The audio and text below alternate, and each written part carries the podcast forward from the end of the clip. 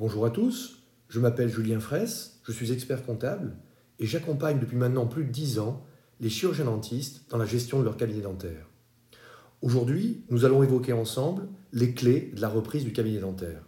Vous êtes jeune diplômé et après quelques années de collaboration, vous envisagez la reprise d'un cabinet dentaire. Quelles sont les sept grandes phases de la reprise d'un cabinet médical? Tout d'abord, il faut définir clairement son projet. Et là, des questions simples mais pertinentes doivent être posées. Quels sont vos objectifs? Aspirez-vous à exercer votre métier plutôt en solo ou associé dans une structure? Où souhaitez-vous exercer? En zone rurale ou plutôt en zone urbaine? Quel type de dentisterie souhaitez-vous mettre en œuvre? Quand envisagez-vous de vous lancer? Quel est le calendrier du projet de reprise du cabinet ciblé? Quels sont vos axes de progression sur le plan technique, relationnel patient, management et gestion Quels moyens allez-vous mettre en œuvre pour atteindre vos objectifs? Ensuite, deuxième point, il faudra se concentrer sur le cabinet cible. L'étape du diagnostic est alors importante. Il faudra analyser l'opportunité d'acquisition d'un outil existant. Quels sont les points forts et les points faibles du cabinet que j'entends reprendre? Nous pourrions évoquer les aspects entre guillemets marketing et commerciaux liés à cette reprise. Quelle est la composition de la patientèle et la ventilation du chiffre d'affaires du cabinet repris. Quel est le potentiel démographique de la zone d'implantation Le nombre d'habitants, les catégories socioprofessionnelles, le pouvoir d'achat? En matière de concurrence, qu'en est-il? Quels sont les autres cabinets indépendants, réseaux de soins ou centres dentaires installés à proximité?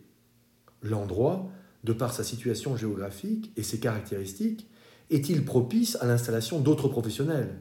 Quels sont les tarifs pratiqués par les confrères?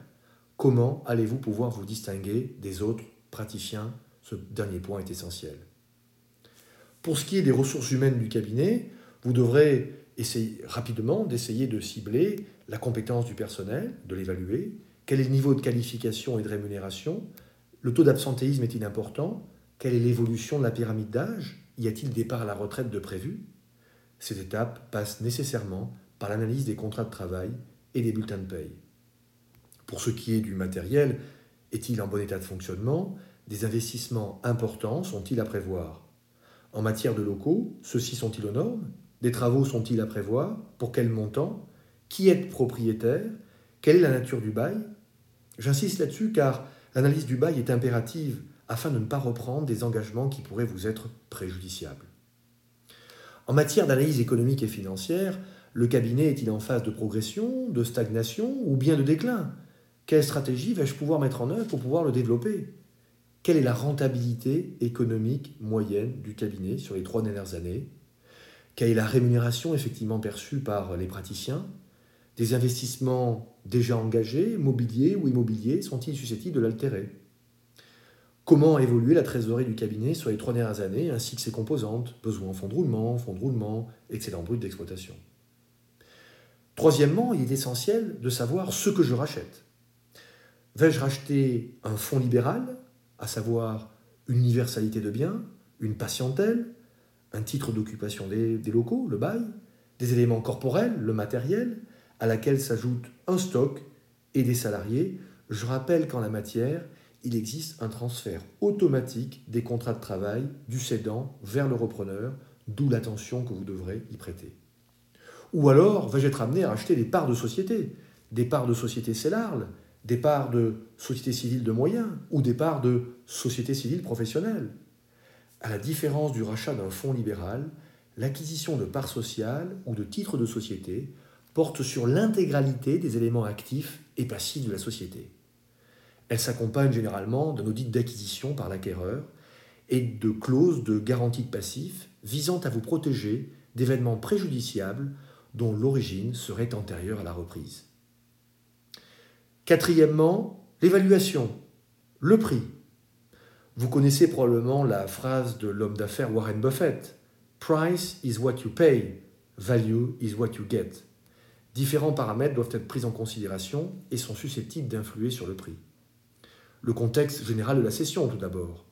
Les prix du marché pour des transactions récentes et similaires, résultat de la loi de l'offre et de la demande.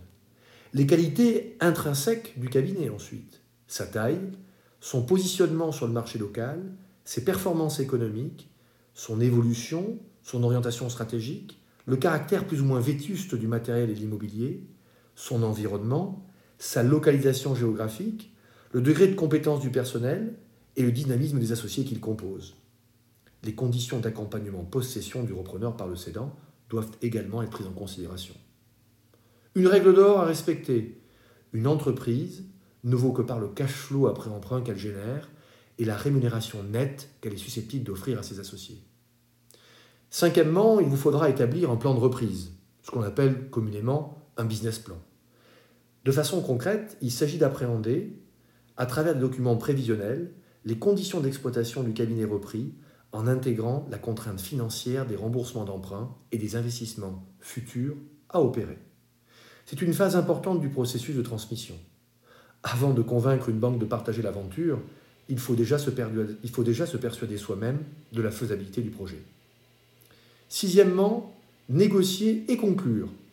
Cette étape prend du temps car elle revêt une dimension psychologique forte, à la fois pour le cédant, pour qui transmettre c'est un peu disparaître, et le repreneur qui démarre une nouvelle vie en tant que praticien chef d'entreprise.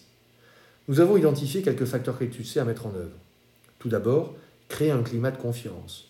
Pour cela, évitez au départ de vous focaliser sur le prix. Se mettre à la place du cédant et le respecter. Savoir écouter et faire preuve d'empathie.